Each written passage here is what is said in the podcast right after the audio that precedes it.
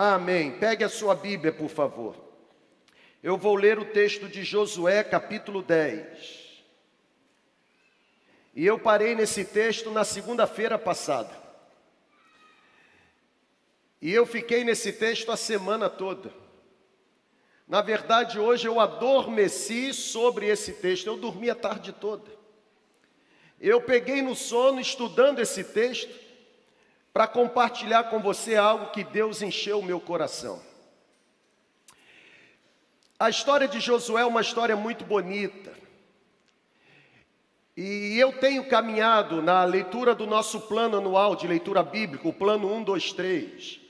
Mas eu também tenho aproveitado que é um capítulo por dia e tenho me dedicado também a me envolver em outros planos de leituras, planos temáticos. E a semana que terminou ontem, eu, eu estava exatamente na leitura dos capítulos 1, 2, 3, até o capítulo 10 do livro de Josué. E na segunda-feira, quando na minha devocional pela manhã eu cheguei no capítulo 10, a oração de Josué me pegou e, e eu fiquei muito em crise. E eu percebi que foi a inquietação provocada pelo Espírito Santo em mim o pontapé inicial ou o start para aquilo que eu vou compartilhar com você no poder do Espírito Santo. Por isso, acompanhe a leitura, por favor, Josué capítulo 10, vou ler do versículo 12 ao versículo 15. Não farei a leitura a partir do versículo 1. Eu quero ler a partir do versículo 12 apenas para remir o tempo e aproveitar o tempo para dividir com você o que Deus colocou no meu coração. A Bíblia, ela diz assim, Josué capítulo 10, a partir do versículo 12. No dia em que o Senhor entregou os amorreus aos israelitas, a Bíblia diz que Josué, na presença dos israelitas, exclamou ao Senhor, dizendo: Sol, pare sobre Gibeon, e você, ó lua, pare sobre o vale de Aijalon. O versículo 13 diz que, ao som da voz de Josué, o sol parou e a lua se deteve até a nação vingar-se dos seus inimigos, como está registrado no livro de Jazar ou no livro do justo. O sol parou no meio do céu e por quase um dia inteiro o sol não se pôs. Você já leu isso na sua Bíblia. Versículo 14: Nunca antes, nem depois houve um dia como aquele dia, quando o Senhor atendeu à voz de um homem. Sem dúvida, o Senhor lutava pelos israelitas. Então Josué voltou com todos os israelitas para o acampamento em Gilgal, e também o povo de Israel retornou com ele. Vamos orar? Senhor, por favor, guarde esse ambiente. Proteja esse ambiente do mal. Qualquer CEP onde esta conexão está chegando, proteja também de toda a investida de Satanás. Que a paz de Jesus reine sobre nós. Que anjos com espadas, ó Deus, nas mãos, estejam guerreando em nosso favor. E que toda palavra que será compartilhada no poder do teu Espírito possa encontrar a nossa mente, o nosso coração e transformá-los em boa terra, para que a boa semente produza frutos dignos de arrancarem sorriso dos teus lábios. Receba a nossa gratidão, nós oramos em nome de Jesus, o nosso Senhor. Amém. Eu quero eu quero pensar com você a partir do texto bíblico que eu li, Josué capítulo 10. Eu quero pensar com você sobre uma fé audaciosa. Se eu fosse definir o capítulo 10 de Josué, eu definiria com essas palavras: fé audaciosa. Desde segunda-feira, enquanto eu volto neste capítulo e principalmente nesta parte do texto que eu li com vocês, A única frase que me salta é exatamente uma fé audaciosa. Sabe, gente, a história de Josué é impressionante, é extraordinária. Aqui está um, um retrato, aqui está um pedaço, aqui está um quadro, um recorte da história desse homem chamado Josué, um homem que recebeu de Deus a incumbência de liderar o povo de Israel após a morte de Moisés. Moisés, o libertador. Na verdade, a missão de Josué não era uma missão simples, até porque a Bíblia diz no final do livro de Deuteronômio que nunca existiu um líder sobre Israel como, como Moisés. Logo, para Josué suceder Moisés, não era se envolver numa tarefa simples ou simplista, Josué agora é levantado por Deus. Eu não sei se você conhece pormenores da história de Josué. Eu não sei se você está muito alinhado à biografia de Josué, mas Josué é um dos grandes personagens do Antigo Testamento. Josué nasceu no cativeiro.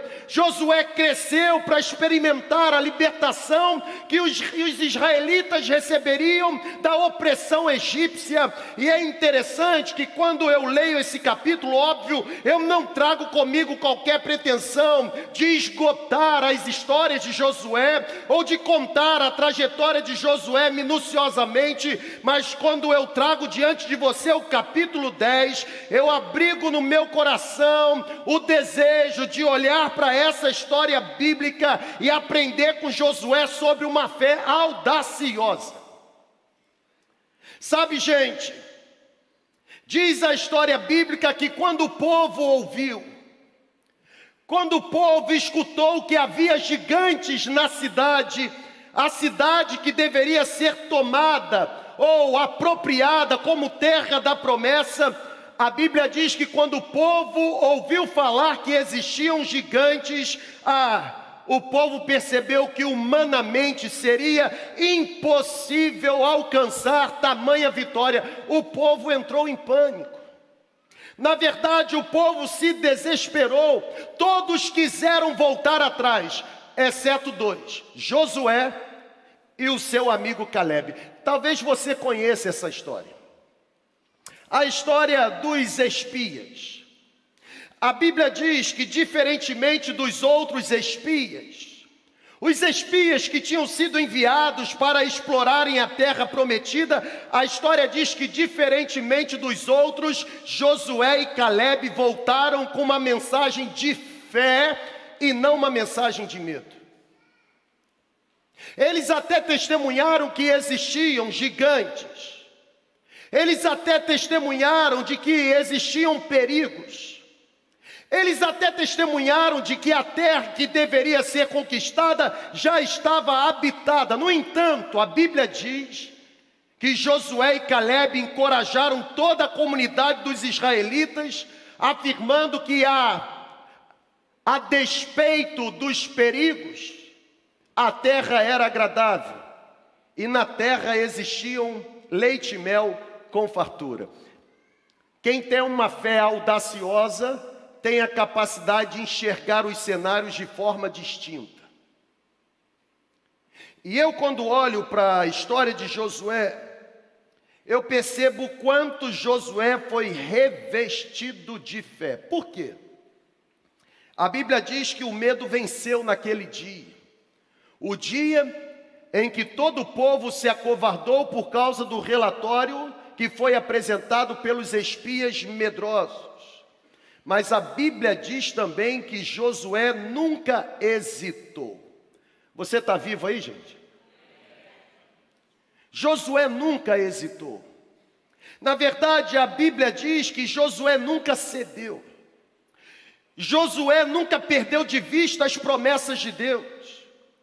Após a morte de Moisés, foi Josué quem Deus escolheu para conduzir o povo à terra prometida e aqui está, capítulo 10 de Josué, a página favorita para mim do que diz respeito à história de Josué. Essa página da história de Josué, para mim, é a página favorita, porque é exatamente nesse momento da vida de Josué que tudo começa a girar em torno de uma oração absurda. Quem aqui já fez uma oração absurda?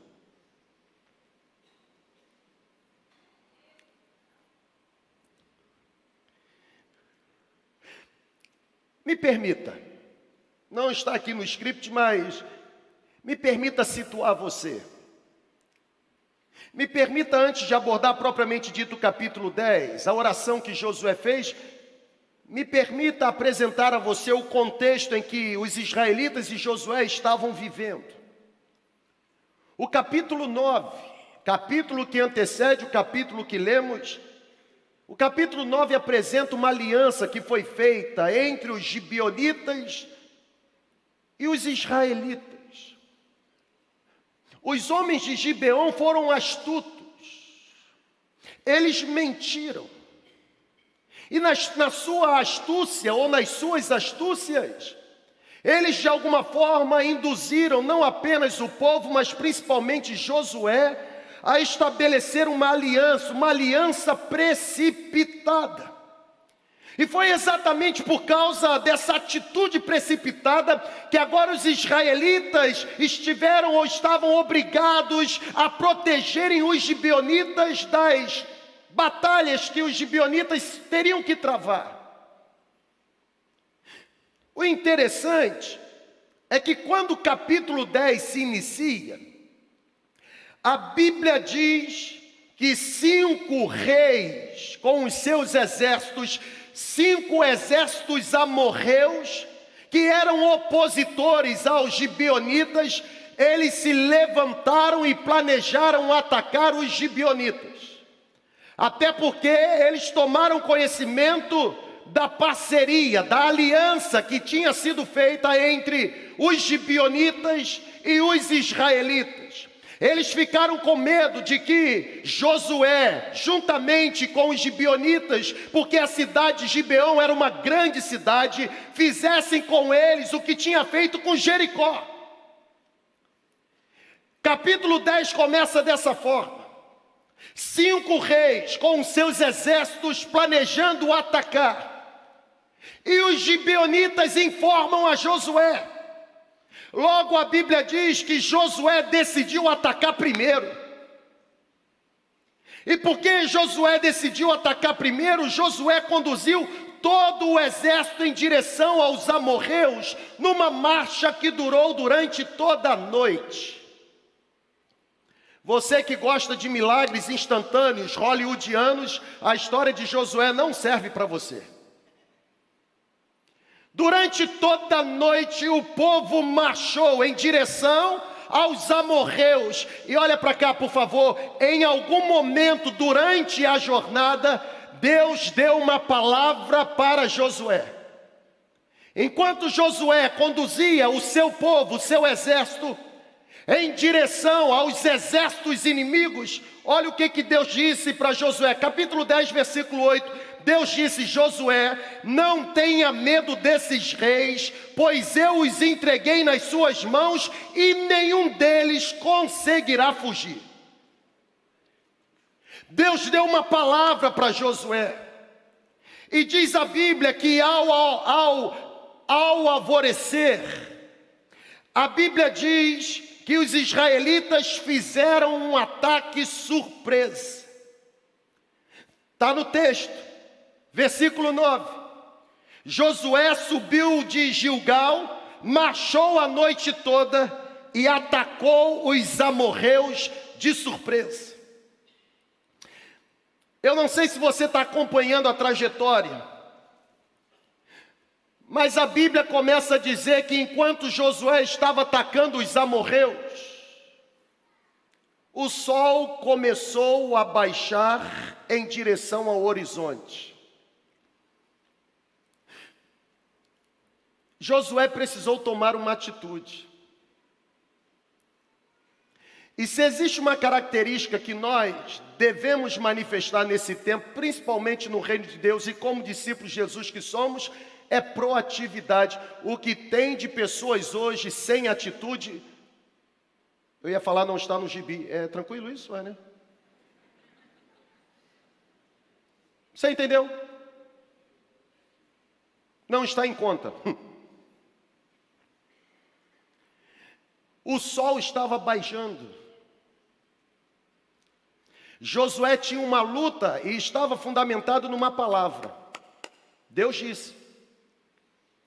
Josué precisava agir e agir rápido, porque o sol estava baixando, a vitória não estava completa, a, a vitória não estava concluída, e por certo, diz a Bíblia, que quando escurecesse, o restante dos amorreus iria fugir. Josué começou a avaliar aquela situação e disse: Não pode escapar ninguém. Foi nessa hora que Josué se revestiu de coragem e, na minha opinião, fez uma das orações mais esquisitas que eu já li na Bíblia. Na verdade, para você que é muito ortodoxo, essa oração não é nada ortodoxa. Porque a Bíblia diz que Josué disse o seguinte: Sol, pare sobre Gibeon, e você, ó lua, pare sobre o vale de Aijalon. Eu sei que até agora você não está entendendo nada. Mas fica aqui comigo mais um pouquinho. Eu, segunda-feira, quando cheguei nesse texto, eu fiquei pensando comigo, como é que é esse negócio de orar e o sol parar? Talvez é o questionamento que você está fazendo agora. Eu comecei a me perguntar e perguntei a alguns pastores: será que isso foi literal ou não? Na verdade, eu não me contive. E eu comecei a fazer pesquisas, não apenas em comentários bíblicos, mas principalmente explicações daqueles que se dizem cientistas do mundo moderno. E eu vou dizer para você o meu relatório.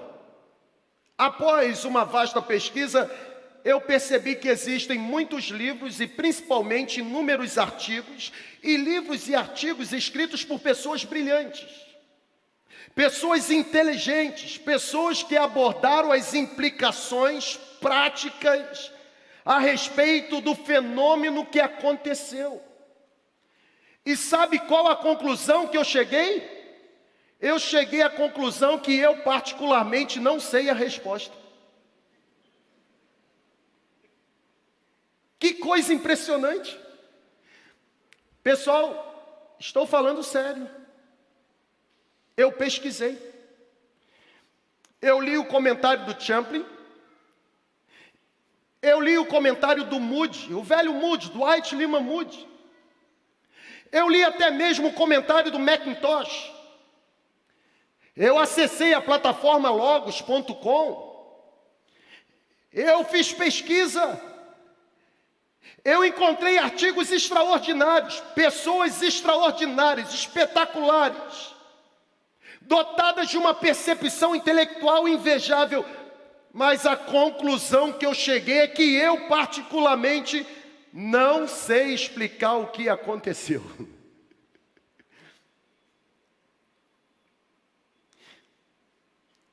Na verdade,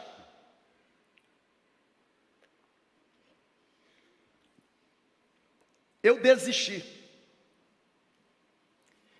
Porque em vez de querer entender as respostas técnicas, técnicas que eu encontrava, em vez de tentar entender aqueles arrazoados que mais me confundiam, eu escolhi crer que Deus decidiu atender a oração extravagante de Josué. E aí entra um ponto interessante, por quê? Porque naquele dia não apenas Josué, mas principalmente os israelitas, os gibionitas e os amorreus eles presenciaram Deus realizando algo extraordinário. E eu disse: Deus deseja que no próximo domingo eu suba naquela plataforma e olhe para o povo da segunda igreja e diga no poder do Espírito Santo: se existe um desejo no céu, é que os nossos olhos comecem a ver Deus realizando algo exponencialmente incrível.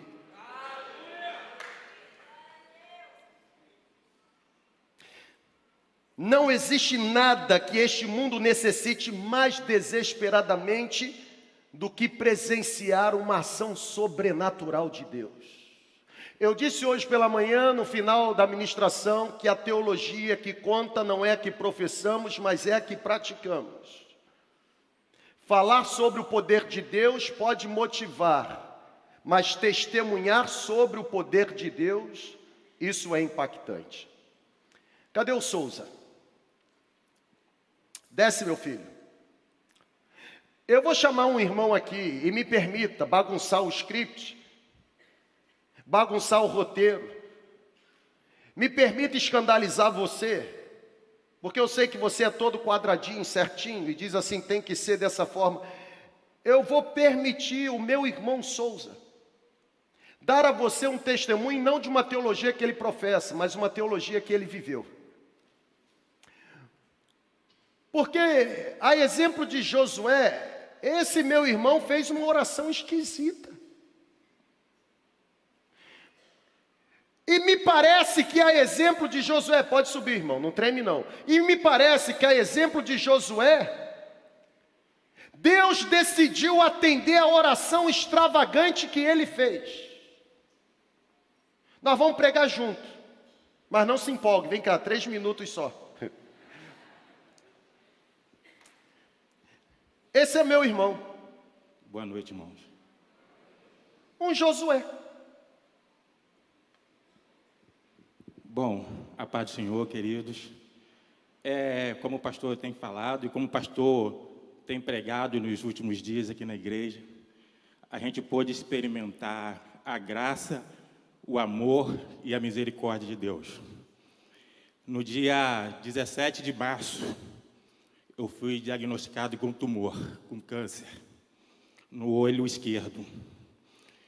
E de lá para cá a gente começou a buscar né, os recursos humanos, mas também se entregar ao Deus Todo-Poderoso, ao médico dos médicos. E o que aconteceu na minha vida foi que no dia 17 eu apenas tive uma um, um pré-diagnóstico. Fui encaminhado para um outro médico que poderia me ajudar. No dia 6 de abril, cheguei a esse médico, ele confirmou o diagnóstico. No entanto, ele me disse que não poderia fazer a cirurgia, porque é uma cirurgia muito delicada e ele não tinha habilidade para fazer. Então me encaminhou para que eu pudesse procurar em um outro centro alguém que pudesse resolver aqui na terra o meu problema. Fui então para o Rio de Janeiro, mais precisamente em Niterói, né, no primeiro dia, no dia 19. Dia 19 de abril eu cheguei a Niterói, onde uma médica né, já tinha olhado ali o, a prescrição, tinha olhado o encaminhamento e disse que poderia me ajudar. Sendo que chegando lá, após avaliar a situação, ela chamou uma outra médica, que olhou também, chamou uma terceira médica, e elas ficaram muito horrorizadas, pastor. E eu ali sentado, elas começaram a discutir o caso, esqueceram que eu estava na sala e começaram a discutir o caso ali. E uma delas falou que também não conseguiria fazer essa cirurgia. Então, quando elas perceberam né, que eu estava ali, elas pediram para eu me retirar. Mas eu já tinha ouvido bastante coisa, então eu estava bem desesperançoso. Sendo que, ao final da consulta, elas me encaminharam para um outro médico, já na, na capital, e que esse médico iria me ajudar. Aí, no dia 20 de abril, eu fui lá, passei por essa médica, ela avaliou, fez todos os exames, e realmente falou que precisava fazer uma cirurgia. No entanto, quando ela foi prescrever lá a guia para cirurgia, ela olhou para mim, rasgou o papel e disse assim: Nós vamos tratar. Eu acredito que dá para tratar, mas antes você vai fazer um exame. Me passou uma tomografia ocular. Eu consegui marcar para o dia 26. No dia 26, retornei para o Rio de Janeiro, onde fiz esse exame.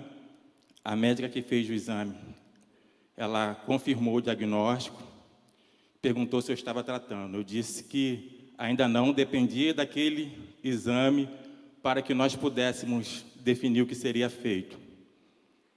Naquele momento eu saí ali de Botafogo, né, com aquele envelope na mão, retornei para o hotel onde eu estava, e ali eu só orava a Deus. Eu não tinha mais o que fazer. Os médicos que poderiam me operar estavam com bastante receio de fazer essa cirurgia. Então, eu só entreguei para Deus, irmãos. Eu, sinceramente, eu, eu pensava muito na minha família, pensava nos meus filhos. E, meu irmão, agora ali eu tinha uma tomografia que dizia que eu tinha, tinha ali um laudo. E naquele quarto de hotel, eu buscava ali, eu só orava a Deus, tentava não preocupar o meu filho que estava comigo, e ali eu adormeci. Em determinado momento da noite, eu me vi num lugar como se fosse uma sala de espera, e uma pessoa chegou, pôs a mão no meu ombro e disse: Wellington, vamos, você vai operar agora. Eu olhei e falei: Não, meu caso não é cirúrgico, é quimioterapia. Aí ele: Não, eu vou te operar agora. Meus irmãos, eu acho que ali eu fui anestesiado, só acordei no outro dia. Não me lembrava desse episódio. Duas horas da tarde do dia 27, cheguei lá ao consultório da médica com envelope e com diagnóstico na mão. Ela olhou e falou: É, vamos traçar o seu tratamento. Antes, porém, ela queria enviar uma foto desse laudo para a médica que tinha encaminhado. Ela tirou essa foto, encaminhou, e ela queria também as fotos que ela tinha tirado no dia 20. Ela não achou no celular dela procurou. Irmãos, ali eu vi que Deus já começou a trabalhar. Ela não achava as fotos no celular dela de jeito algum. Então ela disse para mim assim: Eu posso tirar outra foto? Eu pode. Foi quando eu cheguei naquela máquina. Ela me perguntou assim: Foi esse olho? Eu sim. Ela, você tem certeza? Quando ela disse, você tem certeza? Irmão, o sonho veio. O que aconteceu naquela noite veio à minha memória. E eu falei, glória a Deus. Glória a Deus.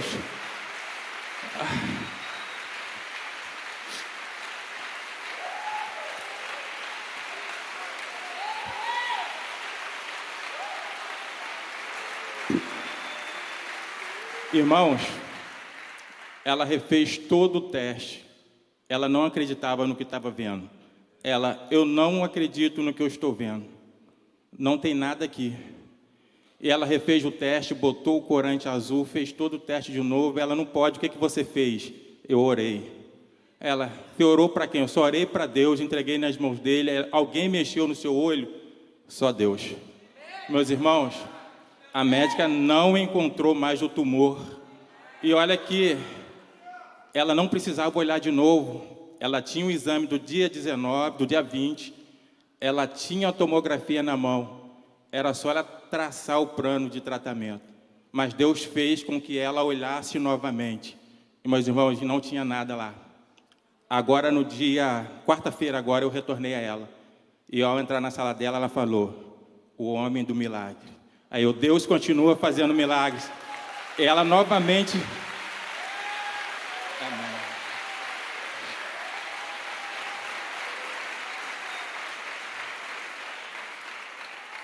E nessa quarta-feira agora que passou, eu fui lá novamente. Ela refez todos os testes novamente e disse: É, tem alguém cuidando de você. Aí eu, é Deus. Para a honra e glória do nome de Jesus, irmãos. O tumor desapareceu. Não tenho mais câncer no meu olho. Estou livre e curado para a honra e glória do nome do Senhor Jesus.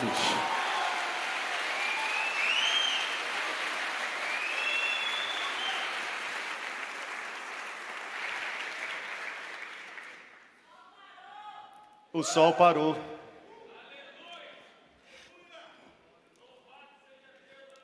Sabe o que essa história tem de semelhante com a história de Josué?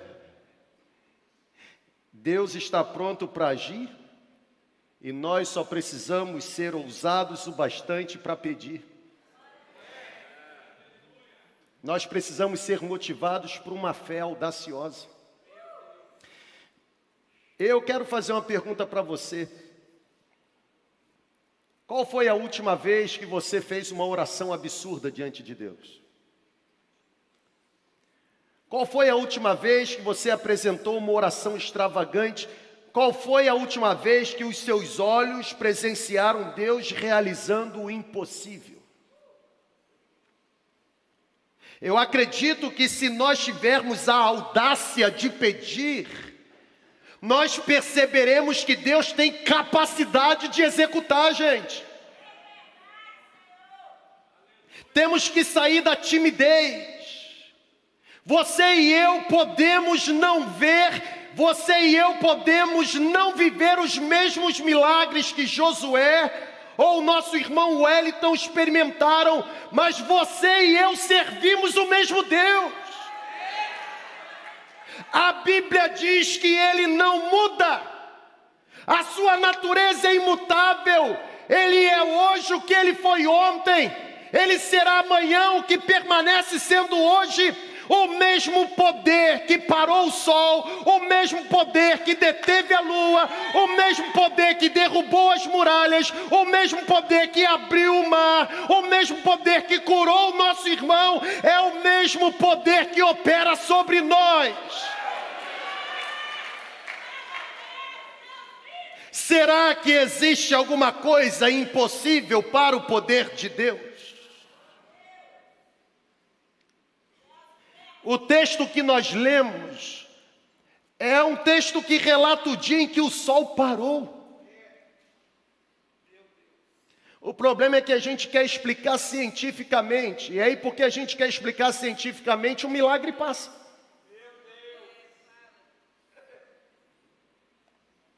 Imagine se o nosso irmão Wellington ficasse agora acordando no hotel perguntando: será que entrou alguém aqui? Será que foi a camareira? Será que foi o. Como dizem os nossos irmãos pentecostais, foi o homem das mãos furadas.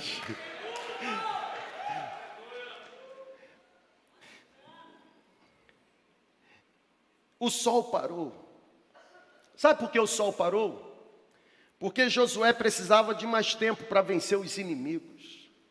A Bíblia diz que se escurecesse, os inimigos poderiam fugir, e se eles fugissem, eles poderiam se unir novamente e guerrear contra Israel. A vitória precisava acontecer naquele dia. Não era Cronos, era Kairos, não era o tempo enquanto relógio, era o tempo enquanto oportunidade. A vitória precisava acontecer naquele dia, e é por isso que Josué, revestindo-se de coragem, ele pede para o sol se deter, ele pede a lua para parar. Um pedido ousado, você não acha?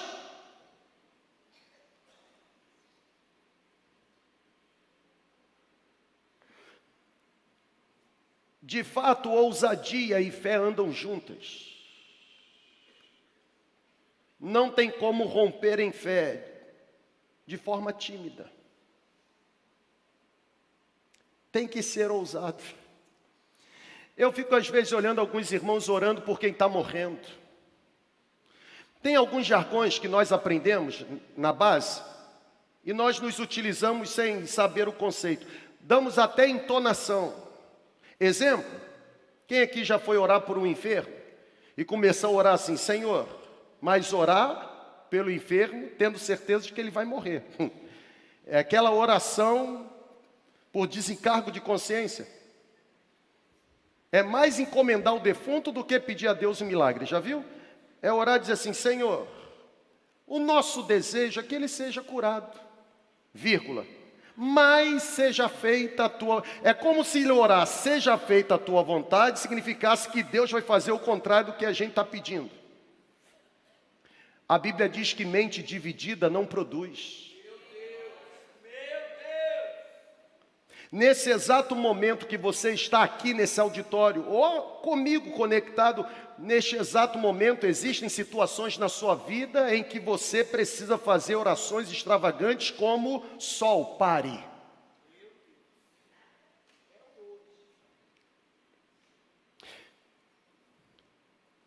Josué pediu para o sol parar.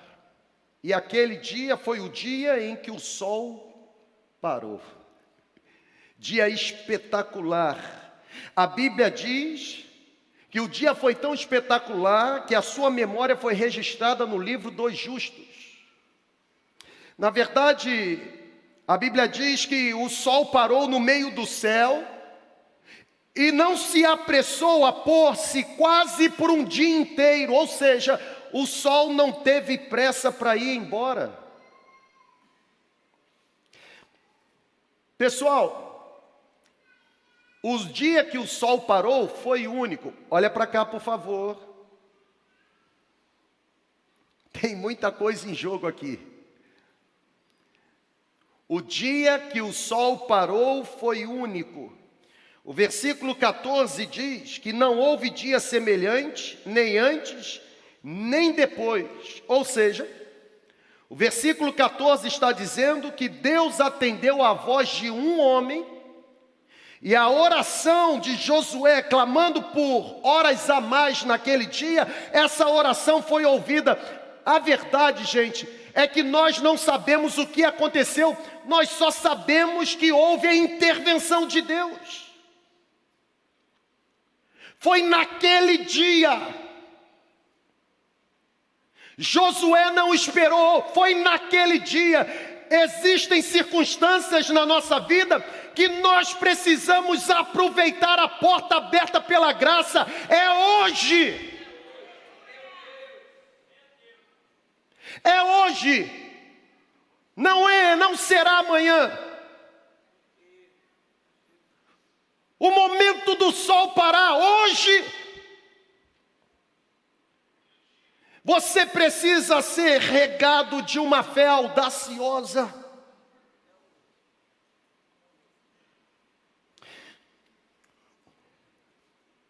Esse tipo de oração só é feita, só é produzida por gente diferente.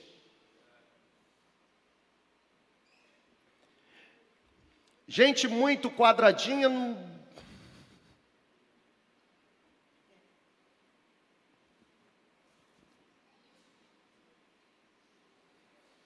Eu fico imaginando os ortodoxos do lado de Josué, Josué orando, sol pare, e eles abrindo os olhos assim, você ficou louco?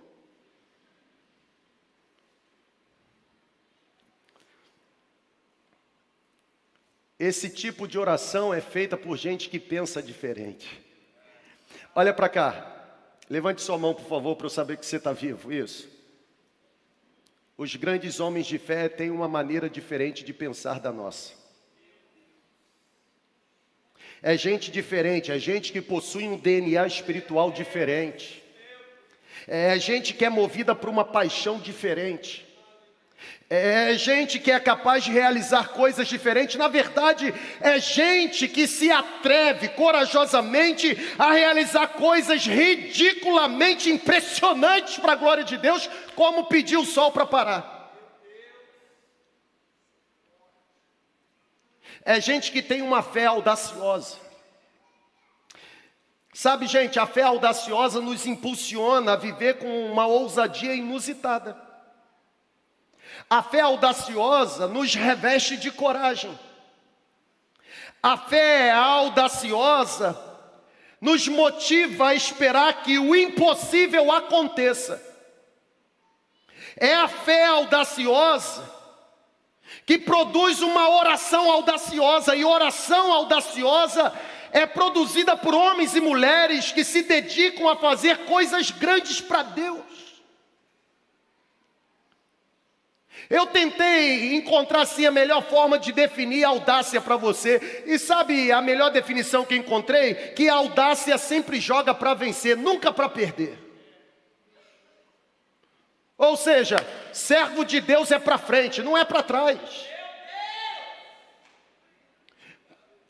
Tem mar, entra no mar, irmão. Ei, psiu, tem mar, não desvie nem para a direita nem para a esquerda. Coloque os seus pés nas águas. Fé audaciosa. Imagine o povo de Israel com fome tentando explicar o fenômeno de pão chover do céu. Vai morrer de fome. Me permita ser um pouco mais incisivo.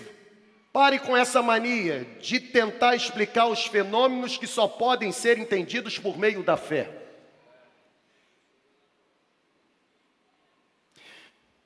Eu não sei se você está compreendendo, mas a fé audaciosa é o canal que Deus usa para anular por meio do seu imensurável poder quaisquer impossibilidades.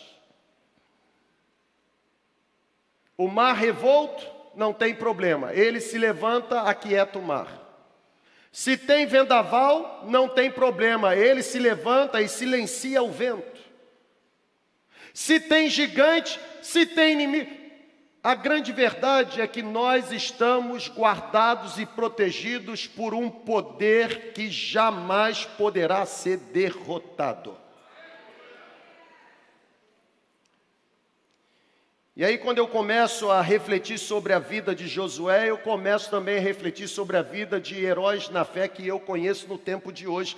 Eu não sei se você já teve essa oportunidade, mas eu, eu me lembro quando eu comecei a a fazer visita e, e, aquela dinâmica de sair com pessoas mais velhas. E, eu, e eu me amarrava quando alguém que eu julgava assim ser um ícone, sabe, uma referência espiritual para mim, me chamava para ir em alguns, em alguns lugares. Eu, por exemplo, eu gostava quando o meu saudoso pastor me chamava e me colocava ao lado dele para fazer uma visita. E, e eu ficava é, pensando comigo assim. É, será que ele vai orar? É, como que ele vai orar? Quais são as palavras que ele, ele irá proferir? Sabe, algumas curiosidades é, sempre me vieram à mente quando eu estava ao lado de pessoas que eu considerava como pessoas que eram gigantes na fé. Por exemplo, quais palavras, quais as petições? Será que ele vai orar pedindo um reavivamento? Será que ele vai orar pedindo que o, o, o enfermo seja curado? Sabe, será que ele vai interceder pelos famintos ao redor do mundo? Será que ele vai orar por aqueles que estão em zonas de perigo? Será que ele vai orar? De que forma ele vai orar? Como ele vai apresentar? Quando nós nos aproximamos de um homem chamado Josué, o que se ouve dos lábios de Josué é uma oração na perspectiva dos ortodoxos, uma oração completamente absurda. Por quê? Porque os grandes homens de fé têm uma maneira de pensar diferente da nossa. Eles não se acovardam, eles avançam. Quero erguer as minhas mãos em sua direção e quero pedir que Deus derrame sobre você um batismo de fé audaciosa nessa noite. Que dos seus lábios comecem a brotar palavras, ah, compondo orações extravagantes, absurdas. Mas não apenas porque você quer proferir palavras, mas porque você no seu íntimo crê que Deus é infinitamente poderoso para realizar tudo aquilo que o nosso coração deseja.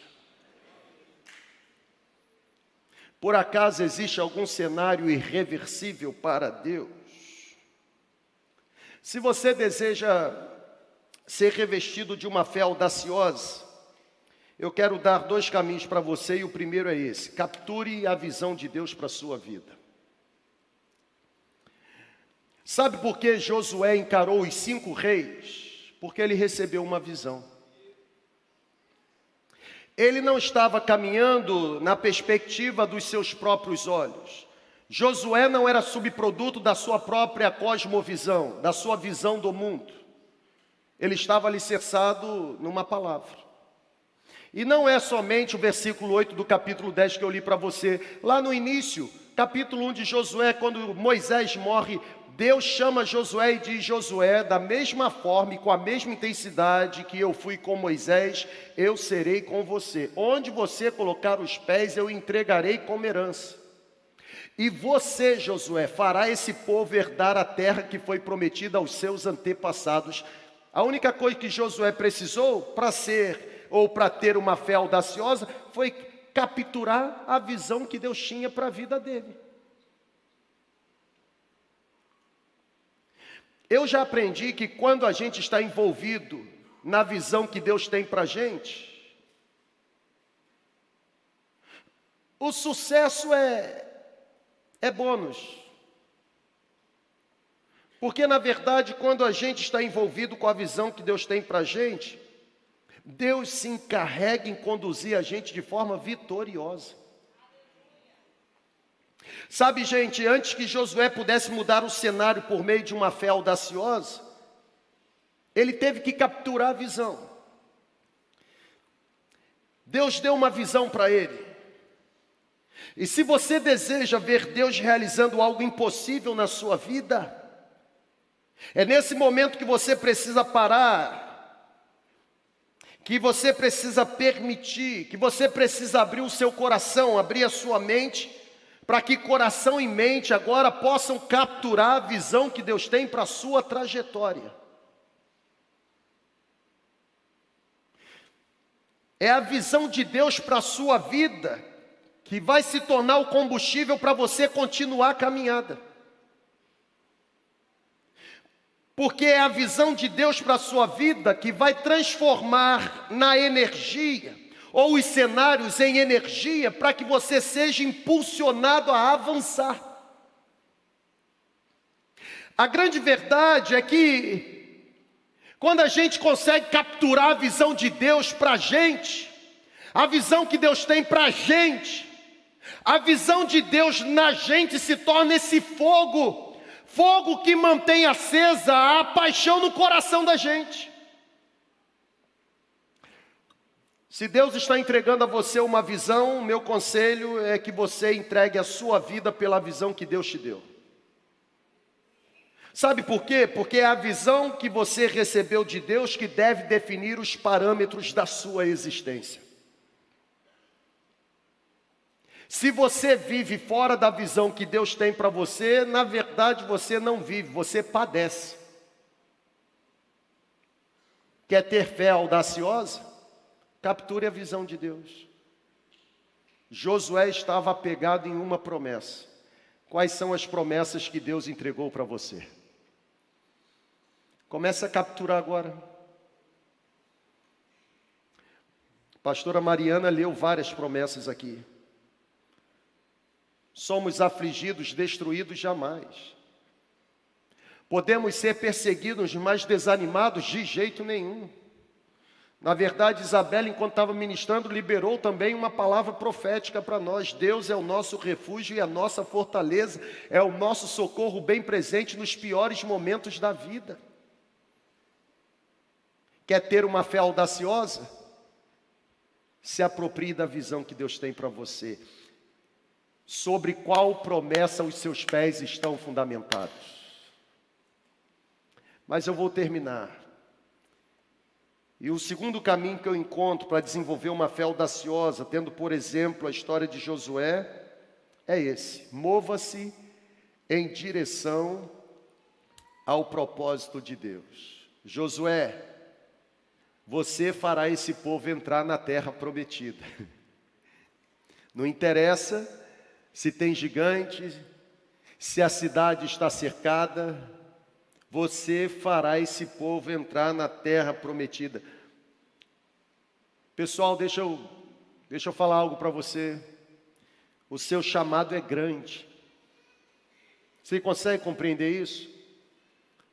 O seu chamado é grande. Olha para cá, por favor. O seu chamado é grande. O propósito que Deus tem para a sua vida é nobre. Você recebe essa palavra? O propósito que Deus tem para a sua vida é nobre, é excelente, é digno. Pessoal, há muita coisa em jogo. E sabe de uma coisa? Se você não cumprir o propósito, não se movimentar em direção ao propósito, muita coisa poderá ser perdida. É por isso que você deve se mover em direção àquilo que Deus deseja realizar na sua vida. Você precisa obter o um senso claro de propósito em relação ao que Deus quer fazer através da sua vida. Se eu sei para onde Deus quer me movimentar, não me importam os obstáculos. Eu sou revestido de fé audaciosa, porque eu tenho certeza que eu estou vivendo os propósitos de Deus. E se eu estou vivendo os propósitos de Deus, eu me agarro na palavra que diz que nenhum dos planos de Deus podem ser frustrados.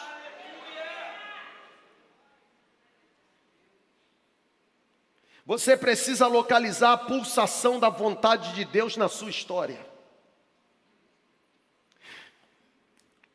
Eu concluo destacando para você que ao longo dos séculos, a história tem falado a respeito acerca de inúmeras pessoas que, assim como eu, decidiram se movimentar em direção aos propósitos de Deus para as suas vidas. Pessoas que não apenas capturaram a visão, mas foram corajosas a se lançarem, através de uma fé audaciosa, a realizarem o propósito que Deus entregou. E é interessante que quanto mais essas pessoas se envolveram com propósito, mais a história diz que a realidade foi transformada. Eu vou dar pelo menos dois exemplos. Primeiro, Neemias. Quando Jerusalém foi destruída, Neemias fica sabendo da destruição e Neemias recebe uma visão de Deus. Qual foi a visão? Reconstruir os muros da sua pátria. Neemias não apenas capturou a visão, mas a exemplo de Josué, Neemias se movimentou em direção ao propósito de Deus. E naquela época existiam apenas ruínas, existiam monturos de pedras, ao ponto de Sambalate, Tobias, Gesem e os amonitas dizerem: por acaso esses fracos judeus podem suscitar muro de um monte de pedras? Neemias não se acovardou, porque Neemias estava revestido de uma fé audaciosa. E por que Neemias tinha uma fé audaciosa? Porque Neemias capturou a visão e se movimentou em direção ao propósito de Deus. Qual foi o resultado? A Bíblia diz no livro de Neemias que o próprio Neemias, cheio do Espírito de Deus, mobilizou todo o povo, despertou aquele povo da sonolência, da letargia, incendiou aquele povo com uma fé audaciosa e a cidade foi reconstruída. Tudo por causa de um homem que capturou a visão, foi consumido por uma visão, manifestou uma fé audaciosa, não se acovardou, se movimentou em direção ao propósito de Deus todos se levantaram e mudaram a história de Jerusalém. Quer um segundo exemplo? Não mais no Antigo Testamento Novo, porque você é muito exigente. Apóstolo Paulo recebeu uma visão. Ananias, vá até aquele homem, impõe as suas mãos sobre ele e ore por ele, porque eu vou mostrar para ele o quanto ele deve padecer na pregação do meu evangelho. Ele, para mim, é um vaso escolhido. Paulo foi capturado por uma visão. Na verdade, Paulo capturou a visão que Deus tinha para a vida dele. E a Bíblia diz que Paulo, porque capturou a visão, se revestiu de uma fé audaciosa ao ponto de não temer a morte ao ponto de prosseguir sem vacilar rumo aos propósitos de Deus, mesmo diante de possibilidades de algemas e prisões. Foi Paulo, porque capturou a visão e se revestiu de fé audaciosa, foi Paulo que se moveu em direção ao propósito de Deus ao ponto de dizer: Em nada tenho a minha vida como algo precioso para mim mesmo. A única coisa que me importa é cumprir a carreira que recebi de dar bom testemunho da graça de Deus. Fique em pé, por favor.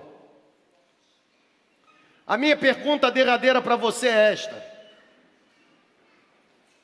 Josué manifestou fé audaciosa, ao ponto de fazer uma oração absurda e extravagante. Neemias manifestou uma fé audaciosa, ao ponto de capturar a visão e se movimentar em direção ao propósito de reconstruir os muros de Jerusalém. O apóstolo Paulo manifestou uma fé audaciosa, ao ponto de capturar a visão de pregar o evangelho aos gentios e se movimentar em direção ao cumprimento do propósito. A pergunta é: e você? Por qual propósito você tem sido impulsionado? Será que você vai passar por essa terra e a sua vida apenas vai manifestar uma questão de sobrevivência? Ou será que a sua história nessa terra, ou a sua passagem por essa terra, será marcada por algumas orações extravagantes do tipo: Sol, pare agora, Lua, pare agora, ou seja, que o impossível seja revertido em possibilidades por causa do agir e intervenção do poder sobrenatural de Deus na minha vida. Que tipo que tipo de cenário precisa ser transformado sobre a sua vida nessa hora? O irmão Wellington não estava aqui na celebração, estava dentro do quarto de um hotel. Talvez você esteja na mesma situação, no quarto de hotel, ou talvez você esteja dirigindo, ou talvez você esteja assistindo a celebração depois de ter chegado em casa da celebração da sua comunidade Talvez você esteja hoje não seja mais domingo, mas seja segunda ou terça ou quarta, e você está cozinhando e convivendo com os seus dilemas, mas talvez você que esteja aqui nesse prédio, você esteja convivendo com alguns cenários hostis nessa noite. Eu sinceramente não sei explicar o fenômeno que aconteceu, mas uma coisa eu tenho certeza: o mesmo Deus que fez o sol parar é o Deus que pode reverter o seu cenário nessa noite. Você não deseja se entregar? Você não deseja se entregar? Você pode aquietar o seu espírito aí agora? Escute essa canção. Mas não apenas ouça a letra. Traga para a sua vida o que será profetizado em forma de canção. E se você está necessitando de uma intervenção de Deus, como os israelitas e os bionitas necessitaram naquele tempo, se você está precisando de algo impossível, algo que aconteça, se você necessita nessa noite de que o poder sobrenatural venha de uma forma espetacular, transformando cenários que aos seus olhos são cenários irreversíveis. Saia do seu lugar, venha aqui para frente, mas venha regado de uma fé audaciosa. Venha para fazer a oração mais absurda que você já fez na sua história. Talvez a oração mais absurda que você fará nessa noite não será com lábios, será com lágrimas. Talvez a oração mais absurda extravagante que você fará nessa noite não será com palavras, será com entrega. É, é isso mesmo, eu estou sugerindo você bagunçar o negócio. Eu estou sugerindo você fugir daquela ortodoxia de começar dizendo Deus de Abraão, de Isaac, de Jacó. Tu que estás acima de todas as galáxias e todas as galáxias governam. Eu tô, estou tô sugerindo que você saia do seu lugar e venha com seu coração regado de fé, dizendo: Sol, pare agora. Hum. Sol, pare agora. Lua, pare agora. Tem poder de Deus disponível para ser derramado sobre a sua vida. Existe em Deus interesse em transformar a sua história. Os pastores me ajudem, por favor, deixem os corredores livres. E podem começar a ministrar, porque tem cura de Deus para ser liberada nessa noite. Eu profetizo céu aberto sobre nós nessa hora. Que o sol pare, que a lua pare, e que o poder de Deus nos encontre. Você recebe essa palavra? Amém ou não amém, gente? Amém ou não amém, gente?